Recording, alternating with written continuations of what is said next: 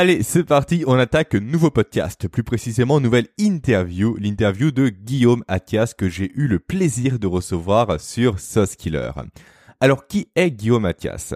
Guillaume Athias, pour faire simple, est un expert en neurosciences et en sciences cognitives appliquées au processus décisionnel, qui a créé tout simplement le concept de BMO. BMO pour Brain Modus Operandi, autrement dit le mode opératoire du cerveau. Alors Guillaume est spécialisé tout simplement dans justement le cerveau, dans ses mécanismes et dans les mécanismes plus précisément addictifs du cerveau, notamment au travers de la production de dopamine, d'ocytocine, de sérotonine et d'endorphine. Bref, tout ça est assez, euh, assez complexe et surtout assez passionnant à découvrir. Et c'est pourquoi Guillaume a modélisé justement ce modèle de BMO pour l'enseigner à tout le monde actuellement via une formation qu'il fait en distanciel. Il l'a fait via Zoom, via différentes sessions de formation tout au long de l'année. Et Guillaume propose justement des sessions d'initiation par rapport à ce programme-là. Je vous mets toutes les informations en description de ce podcast, bien évidemment. Alors pourquoi j'ai demandé à Guillaume d'intervenir sur mon podcast et notamment quel est le lien entre Guillaume et le développement des habitudes? Simplement parce que son expertise, encore une fois, c'est le cerveau. Ok, ça c'est la base.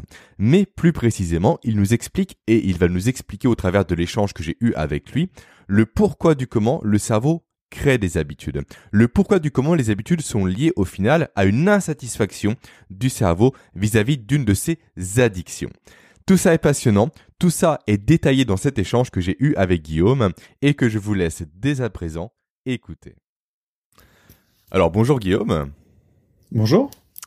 Euh, déjà, merci, merci d'avoir accepté l'invitation sur le podcast. Ça c'est avec plaisir. Ça me fait plaisir de t'avoir avec nous aujourd'hui. Je pense que tu as beaucoup de choses à apporter à ma communauté. Ah bah écoute, si, si, si je peux faire quelque chose ou si je peux partager des choses, en tout cas, c'est avec grand plaisir. Si je peux aider, je suis présent. exactement, exactement. justement, pour commencer, pour les personnes qui ne te connaissent potentiellement pas, est-ce que tu pourrais te présenter un peu et nous dire ce qu'est BMO, à savoir le, on va dire, le protocole que tu as créé? BMO, qu'est-ce que c'est que BMO euh, BMO déjà ça signifie Brain Modus Operandi. Donc, en gros on étudie le, fonctionnement du cerveau. Euh, en gros, pour euh, schématiser, BMO c'est la jonction, c'est le rassemblement des approches des sciences cognitives et des neurosciences. mais une approche qui est destinée à comprendre ce qui conditionne l'origine de toutes nos décisions. C'est-à-dire qu'en fait, en tant qu'individu, en tant qu'être humain, on passe notre temps à interagir avec notre environnement et BMO va venir s'intéresser déjà sur la façon dont on interagit, mais surtout sur qu'est-ce qui va se passer au sein de notre cerveau pour décider de la façon dont on va interagir avec. Donc en gros, c'est la compréhension de tous les mécanismes euh, cognitifs et neurologiques qui vont intervenir dans la prise de décision. D'accord, très bien. Donc tu partages un enseignement par rapport à ça. Exactement. Euh, BMO aujourd'hui, alors moi je m'en suis servi euh, pendant 12 ans en application au sein des entreprises ça pouvait être dans des domaines comme le, le RH, comme le management, comme les forces commerciales. Euh, et avec cette fois-ci une connaissance non plus empirique de tous ces modèles qui sont très pertinents. J'ai rien contre l'empirisme, euh, mais le problème de l'empirisme, c'est qu'on définit des modèles, c'est censé agir de cette manière-là, ou généralement ça agit de cette manière-là, mais lorsque ça n'agit pas, on ne comprend pas pourquoi ça n'agit pas. Euh, on n'a pas, on n'a rien qui nous permette de, de dépasser l'empirisme pour comprendre ce qui est à l'origine des, principes agissants. Donc ça, c'est vraiment le cœur de l'approche de BMO. C'est que derrière tous les modèles, toutes nos façons de faire qu'on a développées par l'expérience, par la transmission, euh, eh bien, on a enfin une approche, grâce aux neurosciences et aux sciences cognitives, qui nous permettent de comprendre pourquoi ces mécanismes vont opérer dans certains environnements et pas dans d'autres. Donc c'est ce que j'ai fait pendant quasiment 12 ans au sein des entreprises. Et puis un jour, j'ai décidé de, de, poser mes bagages, arrêter d'être dans les avions, me sédentariser et puis bah, de transmettre, de transmettre euh, l'approche de BMO. Donc aujourd'hui, BMO, ça a bientôt, euh, bientôt 20 ans. Et, comme tu le sais, hein, les neurosciences et les sciences cognitives évoluent extrêmement vite. Mhm. Donc, eh bien, sans arrêt, on vient améliorer, perfectionner, mieux comprendre euh, tous les mécanismes qui, qui régissent notre cerveau. Alors, si quelqu'un veut se former chez toi, comment ça se passe aujourd'hui? Euh, Le plus simple, le plus simple, euh, je fais exclusivement de la formation en, en, en live, c'est-à-dire en, en, visio. Euh, donc le plus simple, bah, c'est tout simplement d'aller sur mon profil LinkedIn, euh, donc tout simplement Guillaume Mathias sur LinkedIn, euh, de m'envoyer un petit message euh, en message privé. Et avec grand grand plaisir d'échanger ensemble, de comprendre quelle est la, la finalité de, d'application en fait de la formation que recherche que recherche la personne, et puis puis de mettre en place effectivement la formation ensemble en live. Et également, tu fais souvent des, on va dire, des séances d'initiation qui sont 100% gratuites. Comment mhm. est-ce qu'on peut accéder à ces séances-là? Tu communiques sur ton LinkedIn exclusivement? Tu communiques par d'autres canaux potentiellement? Non, aujourd'hui, 95% euh, de ma communication se fait via LinkedIn. Donc, effectivement, en, me suivant, euh, en suivant mon profil sur LinkedIn, euh, une fois par mois, je, donc comme tu, comme tu l'as précisé, je fais une, initiation en live. donc, une fois par mois, je publie un post qui va annoncer la prochaine initiation. Et directement dans le post, il y a un lien d'inscription. Et, et, comme ça, vous recevez toutes les informations pour pouvoir vous connecter dessus. Donc le plus simple encore aujourd'hui, c'est effectivement de passer via mon profil LinkedIn, euh, via mon profil LinkedIn. ok, ça marche. Mon profil que je mettrai en, description du podcast pour faire simple. Merci. Alors, de rien. Merci à toi, c'est tout d'être venu. Alors, Guillaume, pourquoi j'ai fait appel à toi aujourd'hui? Simplement parce que tu as une belle expertise, justement, comme tu l'as dit, en neurosciences et notamment en processus neuronaux. Et mhm. actuellement, je traite une thématique qui est justement la création des habitudes. Donc, bah euh, on va dire que c'est une thématique justement que tu abordes toi également en profondeur dans ton programme BMO. Et je voulais mhm. justement faire appel à toi par rapport à cette notion euh, assez précise qui est tout ce qui est lié au processus neuronal et notamment aux réactions chimiques qui induisent la mhm. création d'une habitude. Donc déjà pour commencer, peux-tu nous expliquer par quel processus neuronal se forme actuellement une habitude, qu'elle soit bonne ou mauvaise? La formation des habitudes. Euh, déjà, c'est un, grand, grand sujet, effectivement. Euh, grand sujet parce que c'est une, une, des fonctions principales de notre cerveau. Notre cerveau a, a, cette tendance et même ce besoin de tout transformer en habitude. Euh, pourquoi? Parce que, en fait, euh, une habitude ne, va naître d'un fonctionnement conscient. Au départ, en fait, volontairement, on va faire quelque chose, on va découvrir quelque chose euh, dans notre environnement pour la première fois et on va réfléchir comment on va interagir avec cette chose. Donc là, pour le coup, on est encore loin de l'habitude, on est vraiment dans l'action consciente, la découverte de la chose, la découverte de l'usage, euh, la découverte d'une procédure, euh, une façon d'interagir avec cette chose-là de façon totalement volontaire. Alors c'est très bien, ça permet effectivement de, de, de rentrer dans le détail, d'être conscient de ce qu'on fait, d'être de bien bien s'adapter à, à la situation. Mais l'inconvénient, par contre, c'est que ça euh, consomme énormément d'énergie de notre cerveau. Or déjà, notre cerveau, il consomme en moyenne 20% de nos réserves énergétiques euh, quotidiennes, donc c'est énorme hein, pour quelque chose qui représente 3% à peu près de notre masse corporelle. Donc il consomme énormément d'énergie. Donc notre cerveau, bah, lui, il va chercher à économiser de l'énergie. Donc pour économiser de l'énergie, qu'est-ce qu'il doit faire? Eh ben, il doit petit à petit non plus être dans le contrôle volontaire, mais dans le contrôle, enfin dans la gestion automatique. Et c'est justement ce processus du passage du contrôle volontaire à la gestion automatique qui crée nos habitudes. La gestion automatique, ce n'est plus moins que nos habitudes. Donc notre cerveau, voilà, ça c'est une fonction vraiment essentielle pour notre cerveau. Donc notre cerveau qui va passer son temps à chercher à économiser de l'énergie, va passer son temps à essayer d'automatiser les choses. Il va essayer de mettre un maximum de choses euh, sous forme d'habitudes. Alors là, je te parlais de l'économie d'énergie, mais il y a aussi d'autres euh, facteurs qui sont importants pour lui hein, dans, cette volonté de, de, de créer des habitudes. Certes, économiser de l'énergie, mais également être capable de pouvoir faire plusieurs choses à la fois. Parce que si jamais je suis complètement concentré sur une chose, eh bien, je peux pas faire, enfin, si je devais tout faire de façon volontaire, je ne pourrais pas les faire simultanément. À cause d'un principe, c'est notre mécanique attentionnelle. Notre attention donc ce sur quoi je me concentre, ne peut se porter que sur une seule et unique chose à la fois. Si, quand je me concentre sur quelque chose, grâce à mes habitudes, je peux faire d'autres choses simultanément. Si je n'avais pas d'habitude, je serais obligé de porter mon attention sur tous les éléments simultanément, et là, pour le coup, ça représenterait une charge cognitive, trop d'informations à traiter de façon volontaire, et on n'arriverait pas à coordonner euh, le fait de gérer plusieurs choses à la fois. Il y a un exemple qui est simple pour comprendre ce principe-là. Euh, c'est euh, le fait de conduire. Euh, je sais pas si, si tu te rappelles à, l'auto-école, mais la première fois, première, premier cours de leçon, on te dit clairement, bah voilà, tu t'assois dans ta voiture, tu règles tes rétroviseurs, ta ceinture, ton siège, etc. Et puis ensuite, on te dit de mettre les mains à 10h10 sur le volant.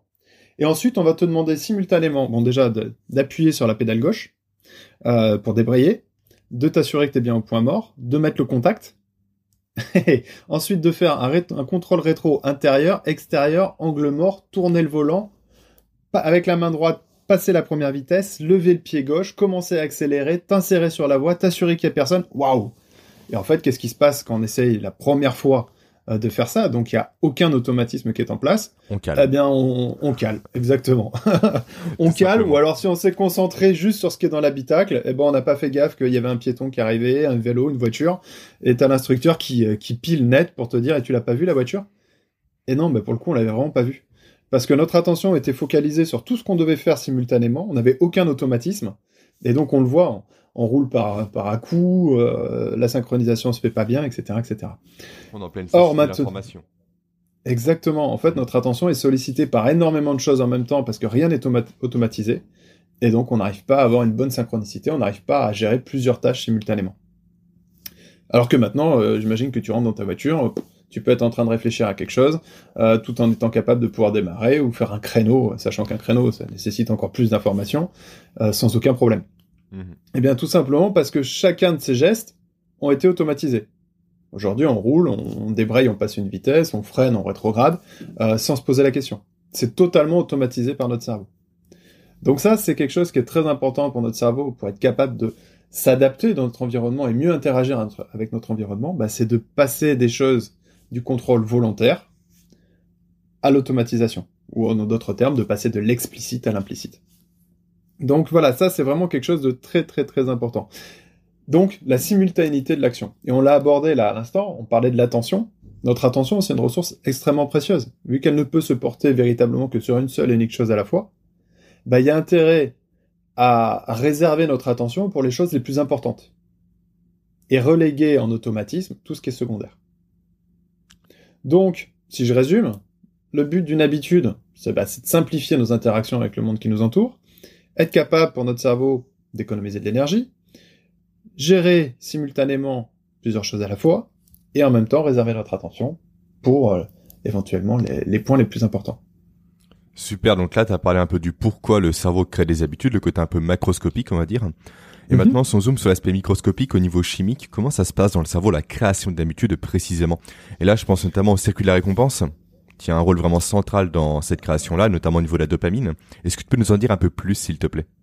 Alors, effectivement, il y a, toute la mécanique addictive qui est derrière une habitude. Mais il y a, peut-être un point, si, si- je zoome, si je veux regarder un, un peu ce qui se passe dans le cerveau, il y a, une autre notion aussi qui est super importante, c'est, euh, tu me parlais à un moment donné de, circuits neuronaux. Euh, en fait, ce qui est important, c'est c'est la densité neuronale, c'est-à-dire une habitude ou, une décision ou un comportement, c'est tout un circuit de neurones euh, qui sont branchés entre eux et qui finissent par bah, justement former un circuit. Plus ce circuit est renforcé, c'est-à-dire plus il y a de connexions neuronales dans le circuit, et plus il y a de voies neuronales qui composent ce circuit-là, plus l'habitude est ancrée. Ça, ça veut dire quoi? Ça veut dire tout simplement euh, l'information circule de façon beaucoup plus simple dans un circuit, euh, dans, enfin dans un circuit renforcé, que euh, dans un circuit très fin. Euh, c'est un petit peu d'ailleurs comme, euh, comme si on imaginait une route de campagne. Une route de campagne, ça zigzague dans tous les sens, il y a des creux, des bosses, des machins, des ceci. Donc l'information circule lentement. Donc c'est pas facile de circuler là-dedans. Si par contre j'élargis mon chemin de campagne en, en départemental, on s'aperçoit déjà qu'on roule mûr, en national encore plus, et sur l'autoroute, ça file. Tout simplement parce que la voie de circulation est très importante, elle est très large. Bah, c'est la même chose sur une habitude. Sur une habitude, plus euh, les circuits neuronaux vont être renforcés, plus l'habitude va être ancrée. Et moins le cerveau de- dépensera d'énergie pour prendre ce circuit-là. On est d'accord Exactement. Du coup, la métaphore se poursuit, ou sur une petite route, on dépense plus d'essence que sur l'autoroute au final quand on est lancé. C'est exactement ça. Une parfaite analogie sur la, la- la dépense énergétique liée euh, aux différents euh, circuits neuronaux. Ensuite, effectivement, il y a cette notion que tu viens de, que tu viens d'aborder sur la- le, le circuit notamment de la récompense et sur les, les facteurs dopaminergiques. Euh, pour bien comprendre cette logique, il faut, euh, on pourrait en parler pendant des heures, mais on va essayer de la, la faire courte. Toutes les décisions qui sont prises par notre cerveau, toutes, absolument sans aucune exception, jusqu'à se gratter l'oreille ou se gratter le nez, euh, sont liées à des mécanismes addictifs. C'est-à-dire qu'en fait, on est en addiction permanente et notre cerveau va chercher des stratégies pour pouvoir satisfaire nos addictions. Qu'est-ce qu'on va entendre par, euh, par addiction? Bah, Notamment, tu, tu l'as évoqué, euh, le circuit de la récompense et le circuit dopaminergique. Donc, qu'est-ce que ça va être ce- cette, cette addiction? Eh bien, mon cerveau a besoin d'avoir une certaine quantité de dopamine pour se sentir bien. Si jamais dans l'environnement il n'y a pas suffisamment de contexte euh, qui m'amène à produire de la dopamine, eh bien je vais avoir une sensation de manque. C'est une addiction. Je suis en manque, je suis en manque de dopamine. Donc mon cerveau va chercher à trouver des stratégies dopaminergiques qui vont permettre à mon cerveau de produire de la dopamine et de combler ce manque. Ça, c'est un mécanisme extrêmement important quand on veut comprendre euh, la mécanique décisionnelle, le mouvement et la création des habitudes, parce que c'est véritablement ce qui va nous pousser à agir. En fait, si en tant qu'individu, en, tant qu'organisme, on était en état de complétude, qu'on n'avait pas de manque, on n'aurait aucune raison de se mettre en mouvement. On n'aurait rien à rechercher. On serait à l'équilibre parfait, on serait en état de complétude. Dans ce cas-là, pourquoi est-ce que j'irais dépenser de l'énergie pour mener une action? Hmm. Et quelle serait finalement la finalité de l'action? Eh bien, c'est ce qui va être le fond de logique pour notre cerveau pour décider ce qui est mauvais, bon ou mauvais pour nous. En fait, notre cerveau va définir que quelque chose est bon lorsque il permet de satisfaire nos addictions. Et ça, c'est ce qui va nous permettre de pouvoir comprendre euh, pourquoi jusqu'à maintenant on considérait que l'acteur économique ou l'acteur social ou l'individu tout court d'ailleurs, euh, on avait tendance à le nommer comme étant un acteur irrationnel. Et donc c'était relativement bizarre d'avoir de mauvaises habitudes. Comment, on peut penser avoir de mauvaises habitudes Eh bien, si on les regarde par rapport à de la logique, la logique de nos représentations, la logique de ce qu'on peut faire, effectivement, euh, c'est relativement irrationnel. Je pense notamment euh, à toutes les personnes qui fument mais qui mangent bio. Bizarre comme, mhm. comme logique. C'est relativement irrationnel comme comportement. Mais ça trouve une logique, en revanche, d'un point de vue addictif. D'un point de vue addictif, il va y avoir des stratégies de satisfaction addictive liées au fait de manger bio, et il va avoir des stratégies de satisfaction addictive du fait de fumer.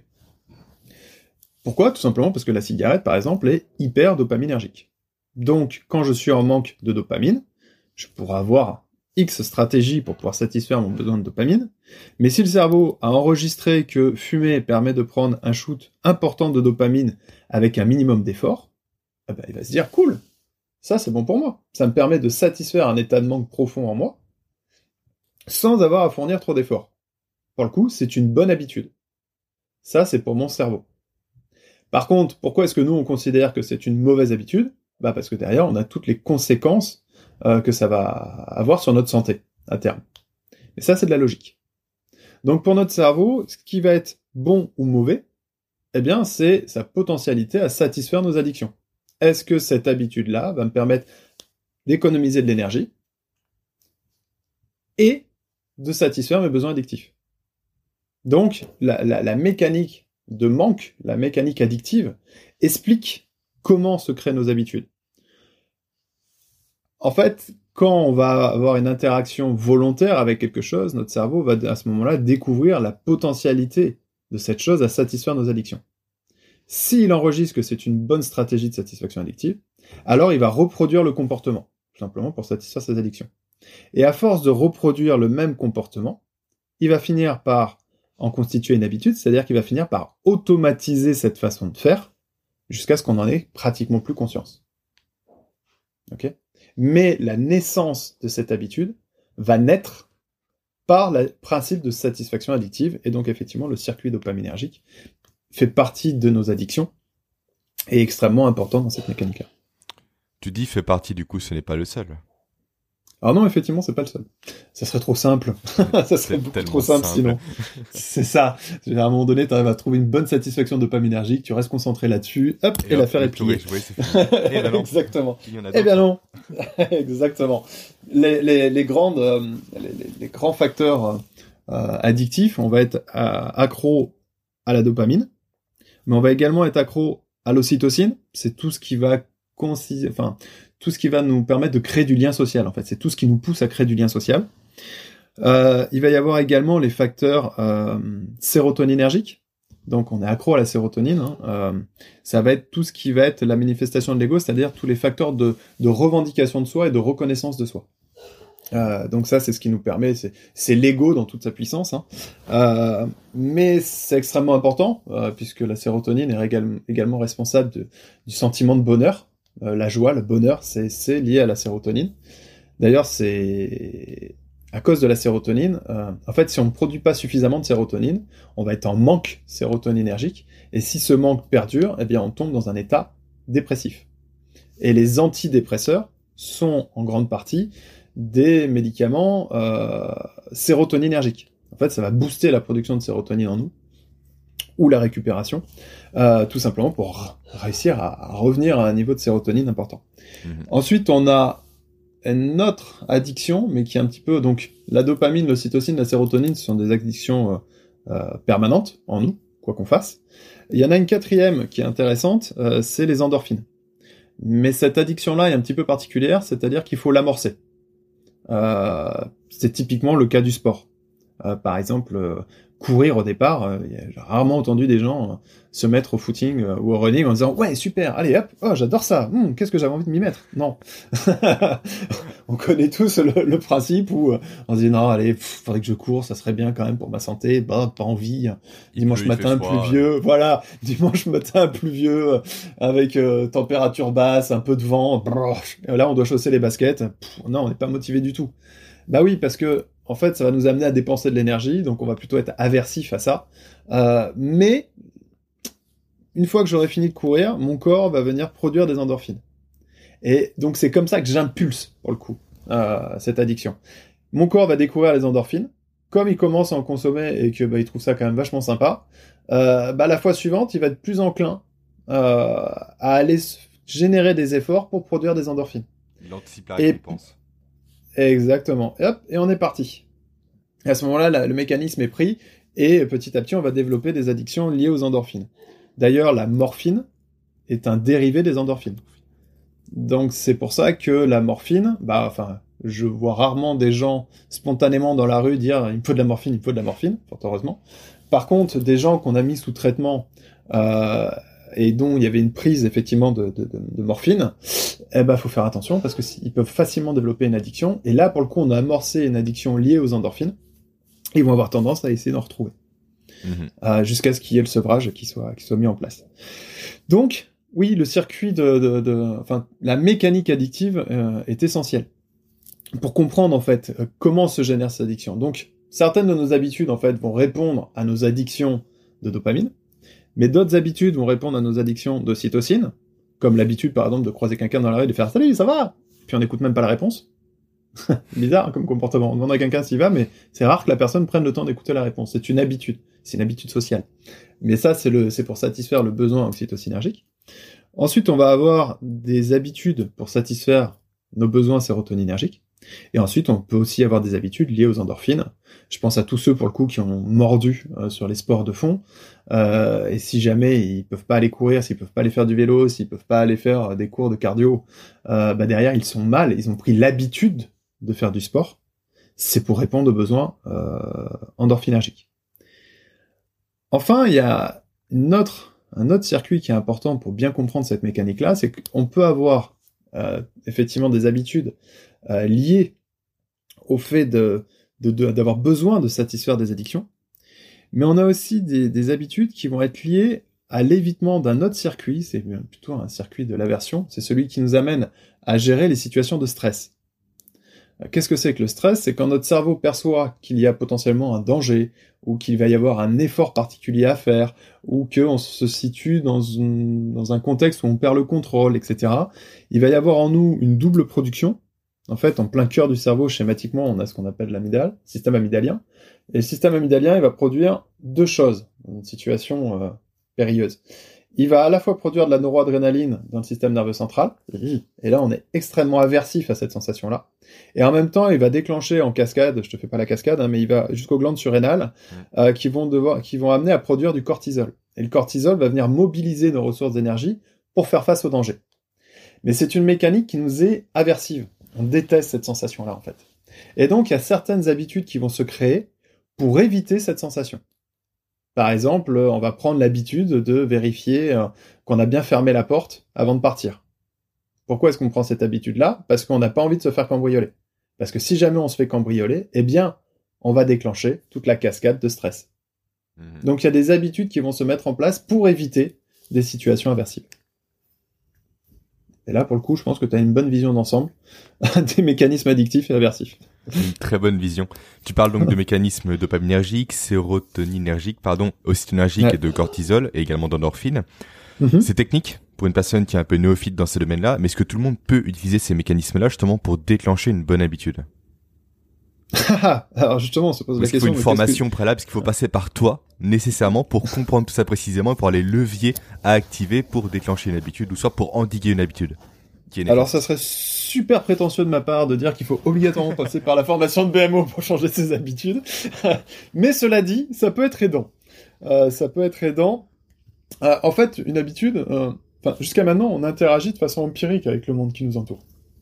Qu'est-ce que c'est que l'empirisme? Bah c'est je teste quelque chose et je vois si ça marche ou si ça marche pas.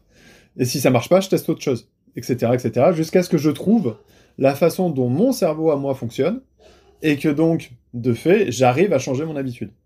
Alors, ce que peut apporter la formation de BMO, c'est ne plus avoir besoin de faire un A-B testing pur et dur, mais véritablement de comprendre toute la mécanique cérébrale et de pouvoir mettre en place directement euh, les bons leviers.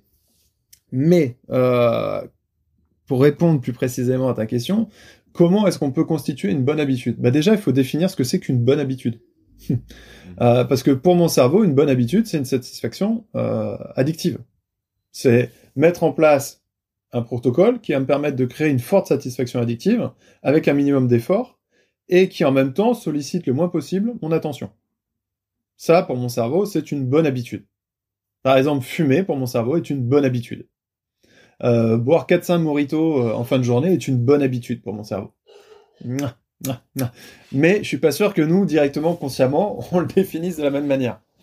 Euh, donc, ce que j'entendrais éventuellement par une bonne habitude, c'est surtout le, le, le fait de, de, de, de, changer celle qui nous amène des conséquences secondaires néfastes. et là, pour le coup, c'est plus la logique de changer des habitudes qui ne nous plaisent pas. Euh, pour toutes les conséquences possibles et imaginables, euh, comme le fait par exemple de fumer.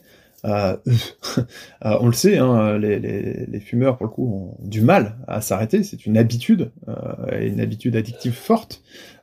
donc pour le cerveau c'est une bonne habitude, pour le pour le fumeur, enfin pour le pour la personne consciente, c'est une mauvaise habitude. Pour pouvoir changer ça, il faut mettre en place plusieurs choses. Déjà, il faut comprendre cette habitude-là, quelle satisfaction addictive elle m'apporte qu'est-ce qu'elle m'amène en fait? Qu'est-ce qu'elle me permet de déclencher au niveau des, addictions? Plutôt que de se dire bah stop, j'arrête net ça et puis je vais faire autrement. Euh, non, en fait, on va se mettre dans une situation de manque, un manque addictif. Donc plus on va être dans le manque, plus la tension au manque va être dure, bah, plus l'envie de reprendre notre habitude sera puissante. Donc qu'est-ce qu'on va faire? Eh ben, en ayant identifié quelle stratégie addictive se cache derrière une habitude, eh bien, on va aller trouver et on va mettre en place de nouvelles stratégies addictives, avant même de chercher à éliminer euh, l'habitude euh, incriminée. Donc, on va mettre en place de nouvelles façons de faire. Ces nouvelles façons de faire, on va les faire de façon volontaire au départ. Parce qu'on ne met pas en place une habitude en claquant des doigts. Hein. Il va falloir qu'il y ait d'abord une, volonté, un acte conscient. C'est-à-dire, la course, court-circuite pas de suite d'ailleurs, l'habitude. Mais on va mettre en place un nouvel acte conscient, une nouvelle façon de faire consciemment, sans pour autant abandonner systématiquement l'ancienne habitude. C'est le temps que ce nouvel acte conscient se mette en place, qu'on commence à fluidifier, qu'on commence à le faire de façon euh, de plus en plus simple, jusqu'à ce que progressivement il commence à s'automatiser. En fait, qu'est-ce qui va se passer à ce moment-là? Eh bien, il va y avoir un chemin neuronal qu'on va tracer, une nouvelle habitude, enfin, une nouvelle façon de faire ce serait la, petite route de campagne dont on parlait tout à l'heure, un chemin très simple. Et puis, à force de le répéter consciemment, tu le sais, quand tu marches dans l'herbe, euh, quand tu marches dans un pré, si tu traverses un pré, euh, si tu traverses la première fois, tu vas avoir juste écrasé un peu les feuilles, les, les herbes. Et puis, volontairement, on va repasser au même endroit, de façon volontaire, plusieurs fois, jusqu'à ce qu'il y ait un premier chemin qui se dessine. Et puis, au fur et à mesure où on va passer, le chemin va s'élargir. Et puis peut-être qu'on va décider de continuer, et puis ça sera plus un chemin simplement écrasé, mais on va mettre de la castine. Et puis à force de passer tout le temps par là, eh bien on va le goudronner, etc., etc. Et il va falloir que on est pendant un certain laps de temps les deux façons de faire, celle qui est l'habitude incriminée, celle que je fais euh, de façon purement automatique, et puis le nouveau chemin. Et au fur et à mesure que le nouveau chemin va se mettre en place, eh ben, je vais pouvoir abandonner progressivement l'ancienne habitude. Jusqu'à ce que le nouveau chemin devienne suffisamment dense, c'est-à-dire que la nouvelle voie neuronale devienne suffisamment dense, pour être plus dense que l'ancienne habitude incriminée, et là, pour le coup, mon cerveau va faire la bascule. Et que devient Donc, on va y aller chemin progressivement. Il est encore présent, d'accord? Il reste en cours? Alors, alors, il y aura une trace. En fait, ce qui va se passer, c'est que le chemin neuronal va petit à petit, donc là, pour le coup, c'est l'élagage neuronal qui est, qui est en jeu, c'est, euh, c'est-à-dire que les neurones, comme ils sont de moins en moins sollicités, bah, le cerveau va considérer qu'il y a de moins en moins intérêt à entretenir cette voie neuronale. Donc, petit à petit, qu'est-ce qu'il va faire? Il va déconnecter ce chemin-là. Et n'en gardera plus qu'une trace. C'est-à-dire que le chemin, euh, ce qui était l'autoroute, va progressivement redevenir un chemin de campagne. Et typiquement, si l'habitude que j'essaie d'endiguer est le fait de fumer, donc pendant 10 ans j'arrête de fumer, si je reprends une cigarette, est-ce qu'automatiquement ce chemin-là va se réactiver? Alors, et va coup, grandir plus rapidement qu'il ne l'aurait fait si jamais j'ai jamais fumé auparavant, tu vois alors pour le coup, oui. Voilà. Euh, mais là, pour le coup, tout le monde n'est pas accablé de la même manière. C'est-à-dire que on n'est pas tous. euh, en... Certaines personnes, par exemple, je connais certains fumeurs qui sont capables de fumer euh, une cigarette tous les trois mois, alors que c'est des anciens fumeurs, mais ils sont maintenant capables de fumer une cigarette tous les trois mois sur des événements particuliers. Et point barre, ça ne réactivera pas le, le chemin. Euh, par contre, pour la grande majorité d'entre nous, euh, le fait qu'on réem- réemprunte un ancien chemin, eh bien, euh, le cerveau, lui, il sait comment était déjà l'autoroute avant. Donc très rapidement, il va me transformer mon chemin de campagne en autoroute. Il va aller beaucoup, beaucoup plus vite pour réactiver la voie. Donc effectivement, les, les, les, les habitudes, on la dent dure. Oui, c'est sûr. Ok, très bien. Et du coup, il y a un mythe qui circule pas mal. euh, J'aimerais avoir ton avis dessus. C'est le mythe des 21 jours ou des 30 jours. Ça dépend un peu des disciplines en développement personnel pour créer une nouvelle habitude. Qu'est-ce que t'en penses, toi? Est-ce que 21 Alors- jours sont suffisants? Est-ce que 30 jours sont suffisants? Alors en fait, euh, comme tu l'as dit, c'est un mythe. Ça, ça fait partie des, des neuromythes, Neuromythes. de la grande famille des neuromythes. Euh, non, c'est totalement faux. En fait, ça va. Alors oui, 21 jours dans certaines situations, oui. Pour certaines personnes, oui. Mais en fait, on peut pas chiffrer ça. Euh, ça va, tellement dépendre euh, de la potentialité de satisfaction addictive. C'est-à-dire que si quelque chose a une forte potentialité de satisfaction, alors le cerveau va l'automatiser très très vite. Par exemple, quelqu'un qui aime le chocolat, mais qui n'en a pas fait une habitude de consommation, si pendant quelques jours, tous les soirs, eh ben tiens, tu viens casser un morceau de chocolat, tu dis tiens un petit morceau, il faudra pas 21 jours hein, pour qu'il en fasse une habitude. en quelques jours, au bout de quelques jours, il va dire et ce soir, pas de chocolat? Euh, Très rapidement, il va, il va en créer une habitude. Si par contre, euh, quelque chose, on veut en créer une nouvelle habitude, mais que cette nouvelle habitude ne génère pas une grande euh, satisfaction addictive, il va nous falloir des mois et des mois et des mois et des mois pour réussir à en faire une habitude. Le pire, ça serait que la nouvelle habitude soit limite aversive. C'est-à-dire que, bah, non, j'ai pas envie. Euh, j'ai pas envie comme prendre, je sais pas, euh, imagine à, à l'époque quand euh, les gens prenaient une cuillère à soupe d'huile de foie de morue le matin, euh, c'était relativement vécu comme étant quelque chose d'aversif. J'ai rarement vu des gens en faire une habitude. Pourtant, euh, peut-être que pendant des années et des années et des années, les parents leur ont filé systématiquement tous les matins une cuillère d'huile de foie de morue. Donc, en fait, le temps qu'il faut pour générer une habitude va dépendre de sa potentialité de satisfaction addictive. Aussi simplement. Ok, super. Et du coup, maintenant, pour parler un peu plus de toi, euh, quelle a été pour toi l'habitude la plus compliquée à, comment dire, à, à supprimer? Euh, oui, il y en a beaucoup. Est-ce que j'ai réussi à toutes les supprimer? J'en suis pas sûr. Est-ce que c'est d'ailleurs euh, ce que je cherche à faire non plus? Euh, Si, il y a une habitude. Il y a une habitude euh, qui, qui m'a pris du temps euh, et pour le coup beaucoup beaucoup d'énergie. C'est lié aux habitudes alimentaires. Euh, après avoir euh, bossé en profondeur toute la mécanique digestive et tout l'impact de l'alimentation sur notre corps et notamment sur notre cerveau, euh, je me suis aperçu qu'il fallait que j'a- j'apprenne à casser mes habitudes alimentaires pour pouvoir avoir une alimentation euh, faible en glucides. On va pas rentrer sur le, sur le débat Euh, enfin sur toute la, logique par rapport à cette alimentation. Mais par contre, ce qui est certain, c'est que euh, justement les, glucides ont euh, cette capacité à déclencher en nous le circuit de la récompense, donc à mmh. déclencher des shoots de dopamine. C'est pour ça que si vous allez dans un, dans un snacking, si vous que c'est extrêmement difficile de trouver quelque chose qui n'est pas hyper riche en termes de glucides. Pourquoi? Parce que euh, bah, le, les, gens, ce qu'ils veulent à ce moment-là, c'est de vendre, vendre facilement des produits, et donc plus quelque chose va avoir une forte potentialité de satisfaction addictive, plus ça va être dopaminergique, et bah, plus ils vont vendre. Donc on se retrouve avec des tonnes et des tonnes de produits hyper chargés en termes de glucides. Mais ça, mon cerveau, lui, pour le coup, il a considéré que c'était une super bonne habitude. C'est-à-dire que euh, tu rentres le soir, tu as un petit creux, tu prends euh, une barre, un Mars, un Snickers, ce que tu veux, un Bounty ou n'importe quoi qui est de sucre, c'est des bombes de glucides.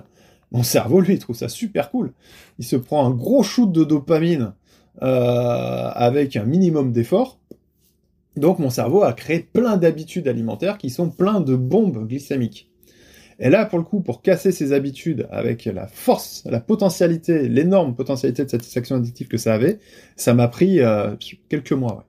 Ça m'a pris, euh, ça m'a pris quelques mois, et c'est là d'ailleurs qu'on voit la puissance des habitudes et qu'on voit la force de nos addictions. C'était euh, c'était des habitudes qui étaient très très très difficiles à, casser. Et par exemple dans les restaurants, il a fallu que j'apprenne à, j'avais toujours l'habitude d'accompagner mes plats avec des frites. Ouais, sauf que les frites c'est chargé de glucides. Mhm. Donc eh ben il a fallu que je casse cette habitude alimentaire et que euh, bah, je me prenne à la place des haricots, de la salade, des choses euh, qui, qui sont beaucoup beaucoup moins glycémiques. Et c'est là que tu vois l'habitude, c'est qu'à la seconde où je prenais une carte, eh ben, j'avais jamais pensé à réfléchir. Enfin, automatiquement mon cerveau pensait frites on me mettait une corbeille de pain sur la table, euh, ma main partait pratiquement automatiquement dans la corbeille, mmh. attraper un morceau de pain. Euh, pareil pour le petit gâteau dans le, dans le café. Tu sais, quand on sert un café, on met toujours un petit gâteau à côté. Euh, et le nombre de fois où je, voilà, je me, contrains, je me crée une contrainte à ne, à, ne pas vouloir consommer de glucides. Au départ, j'ai fait des contraintes très fortes, justement, pour m'apercevoir où se situaient toutes mes habitudes. Nombre de fois je me suis retrouvé avec un gâteau dans la bouche en me disant mince, ça c'était pas volontaire ça. euh, donc ouais, ça, ça, ça a été une habitude euh, extrêmement difficile à, à, à casser. Il m'a fallu, ouais, il m'a pour le coup, il m'a fallu plusieurs mois. Il m'a fallu plusieurs mois. Euh, et maintenant, c'est maintenant que déjà il y a eu le sevrage addictif et puis que mes habitudes sont nouvelles, ça me pose aujourd'hui euh, plus aucun problème. Pour les Après, personnes euh, par le, le, sujet du sucre et des effets sur le cerveau, il y a un très bon livre du docteur David Perlmutter je sais pas si tu oh, oui. qui s'appelle ah, oui, euh, qui menace notre cerveau, qui est passionnant, qui parle un peu de lucide, du gluten, etc. et de l'industrie qu'il y a derrière. C'est un livre qui est passionnant, qui fait peur, qui fait vraiment peur, qui dégoûte clairement du sucre et des glucides, donc tout ce qui est patrie, etc. Mais qui est vraiment d'utilité publique, je pense. Complètement, complètement. C'est euh, un super bon bouquin et qui explique extrêmement bien tous ces mécanismes euh, qui jouent, euh, et notamment au niveau de notre cerveau avec la, la, la charge glycémique. Donc voilà, donc ça, ouais, ça, ça a été vraiment une habitude extrêmement difficile à, à casser. Euh, et sinon, non, il y en a une, il y en a une qui me résiste euh, depuis euh, depuis un an. Alors pour le coup, tu, tu me disais, hein, tu rentres un peu plus dans mon intimité. Oui, je, te, je vais aller loin dans mon intimité, puisque dans mes toilettes, il a fallu, pour des raisons électriques, installer. il y avait un vieil vieil interrupteur dans euh, qu'on ne pouvait pas réparer, qui ne marchait plus, qu'on ne pouvait pas réparer. Et donc il a fallu poser un interrupteur en parallèle. Euh, et donc le premier interrupteur ne fonctionne plus. Eh bien, ça fait un an que j'ai installé le deuxième interrupteur, et ça fait un an que du moment que je veux rentrer dans mes toilettes, systématiquement par habitude, j'allume le mauvais interrupteur. Et ça, j'ai beau essayer de me conditionner dans tous les sens pour essayer de prendre l'habitude d'allumer directement et automatiquement le deuxième. Non, cette habitude-là, je n'ai pas réussi à encore à la mettre en place. Et tu vois, pourtant, ça fait un an, donc j'ai largement dépassé les 21 jours. Donc voilà, donc euh, là pour le coup, tu, voulais de l'intimité, euh, je t'en offre une sur le plateau. si tu mets une punaise sur l'interrupteur pour déclencher le cortisol. Ah, intéressant, euh, intéressant, intéressant. Mais d'ailleurs, c'est intéressant justement. Tu vois, on parlait sur le, fait de changer les habitudes. Euh, J'avais abordé le, la mécanique addictive, mais justement, il y a, il y a, il y a deux choses. Enfin, il y a deux grandes façons en fait de, casser une habitude, soit de lui créer, euh, de, de créer une forte euh, potentialité de satisfaction addictive, donc une forte récompense à adopter une nouvelle habitude ou alors à créer une forte aversion à conserver l'ancienne. Euh, et là, pour le coup, dans l'exemple que tu me que tu me cites, c'est exactement ça. C'est-à-dire que je ne euh, à part euh, à part me congratuler fortement d'avoir allumé directement le deuxième interrupteur, euh, je vois pas comment est-ce que je pourrais réussir à créer une forte potentialité de satisfaction addictive. Par contre, effectivement, le coup de la punaise sur l'interrupteur, ça, pour le coup, ça peut être très aversif et ça peut être une solution. Bah, tu sais quoi, je vais tester le coup, tiens. euh, je, pense que ma femme et, et, mes deux filles vont me dire, mais euh, je vais peut-être coller une punaise sur l'interrupteur pour voir si effectivement j'arrive à, d'un point de vue euh, par une stratégie aversive, à, changer cette habitude-là. Merci pour le, pour le tuyau. De rien. tu nous tiendras au courant, euh, bien évidemment, par rapport à ça. Je n'y manquerai pas, on fera un flash spécial. ça marche, Guillaume. En tout cas, j'arrive au bout de, des questions que je voulais te poser. Est-ce que tu as des choses, toi, mhm. à rajouter pour compléter un peu les sujets qu'on a abordés ensemble? Euh, Est-ce que j'ai des choses à, à, rajouter? Il y a une chose qui est importante, en fait, avec les habitudes. Euh, Lorsqu'on constate une mauvaise habitude, il ne faut pas euh, culpabiliser de cette habitude-là. C'est-à-dire qu'une habitude, elle a, à la base, elle a une raison d'être. Euh, elle, elle, notre cerveau l'a mise en place, notamment, on l'a vu par euh, par euh, les besoins addictifs. Euh, le cerveau peut mettre aussi en place des habitudes par mimétisme, par mimétisme de notre environnement. et on s'en rend pas compte, hein, c'est des processus inconscients, mais on passe notre temps, notre cerveau passe son temps à simuler ce que font les gens qu'on est en train d'observer. Et lorsqu'il trouve qu'une euh, façon de faire est plutôt bonne, eh ben il a tendance à l'adopter de façon totalement inconsciente. Et on a beaucoup, d'habitudes qui viennent, euh, qui se sont créées par mimétisme, par observation d'autrui. Et toutes ces habitudes-là, à la base, elles ont une raison d'être. Alors effectivement, on l'a vu, il y a des bonnes et mauvaises habitudes, il y a des choses qui nous amènent des conséquences néfastes, mais il n'y a pas à culpabiliser de ces habitudes-là. Euh, c'est pareil, lorsqu'on veut mettre en place une nouvelle habitude, il n'y a pas à culpabiliser d'avoir du mal à abandonner l'ancienne, à, replonger parfois dans nos mauvaises habitudes. Euh, c'est un processus qui est naturel, qui est sain, et, le fait d'accepter ça sans culpabiliser, ça veut pas dire, ah, attention, ça veut pas dire euh, se dire, bah dans ce cas-là, s'il n'y a pas à culpabiliser, il n'y a pas à changer. Si, euh, il y a certaines choses qu'on doit changer, mais il faut pas rajouter de la culpabilité là-dessus. La culpabilité va plutôt nous nous freiner. Elle va avoir plutôt tendance justement à nous pousser à, rester dans nos, dans nos anciennes habitudes. Donc, faut pas, faut vraiment déculpabiliser ça. C'est les habitudes sont quelque chose de, de sain euh, et et l'échanger n'est pas évident, donc c'est vraiment abordé avec bienveillance et, culpabiliser serait, serait se créer des freins, des, freins inutiles. Il mhm. Faut mieux remplacer, je pense, la culpabilisation par l'analyse, le pourquoi du comment on fait ça et comment justement changer l'habitude en question. Exactement. Et même quand on échoue, c'est intéressant parce que tu parles des, euh, du sucre et des glucides à consommer. Si tu manges un mhm. gâteau, plutôt que culpabiliser sur le fait de l'avoir mangé, tu te dis pourquoi je l'ai mangé, qu'est-ce qui m'a amené moi à manger ce gâteau-là? Est-ce que c'est un déclencheur qui est trop simple à atteindre, par exemple le paquet qui est vers, euh, je sais pas, vers ma télévision Est-ce que c'est un autre élément? Est-ce que c'est une soirée entre amis ou autre? Comme ça, tu peux analyser précisément d'où vient le problème et ensuite agir dessus par la suite. Exactement, exactement. Faut, faut vraiment euh, prendre une distance et, et déculpabiliser tout ça pour pouvoir euh, le vivre le plus, euh, le, le, plus sainement et le, de façon la plus fluide possible. Et prendre son temps aussi. Je pense que c'est important. Les gens veulent tout aujourd'hui euh, rapidement, alors qu'une habitude prend du temps, soit se mettre en place, soit être supprimée. En tout cas, changer, pardon. Complètement. Euh, ça prend du temps. Ça prend du temps puisque euh, pour qu'une nouvelle habitude remplace l'ancienne, il faut que la nouvelle habitude ait des chemins neuronaux euh, plus denses que l'ancienne. Et la densification des chemins neuronaux prend du temps. Donc c'est et c'est bien d'essayer et de pas culpabiliser dans la chute, dans le sens où au moins pendant que j'essaye, je suis en train de renforcer ces chemins neuronaux. Et si à un moment donné, je par inadvertance, parce que j'ai cédé, parce que j'ai pris l'ancienne habitude, il n'y a pas à culpabiliser pendant tout le temps où j'étais en train d'essayer. C'est pas un échec, c'est que pendant tout le temps où j'ai essayé d'ancrer la nouvelle habitude, eh ben mon chemin neuronal s'est densifié pendant ce temps-là. Eh bien, il suffit tout simplement que je revienne volontairement sur la nouvelle habitude et que je continue à, à nourrir euh, ce nouveau chemin. Donc c'est un processus qui est, qui est normal, qui est sain et qui est naturel. Eh bien super. Merci pour tout Guillaume. bah, merci à euh, toi. Encore une fois, pour toutes les personnes qui veulent aller plus loin avec toi euh, via BMO, le plus simple est de rejoindre ton LinkedIn. Donc soit te suivre, soit t'ajouter en termes de connexion. Est-ce que mhm. tu acceptes tout le monde aujourd'hui ou est-ce qu'il faut envoyer un message privé, un message spécial pour que tu acceptes les gens? Alors, euh, généralement, généralement, les gens qui me connectent sur, sur LinkedIn, euh, souvent envoient un message en même temps, tout simplement pour préciser ce qu'ils cherchent. Euh, qu'est-ce qu'ils recherchent, qu'est-ce qui les intéresse.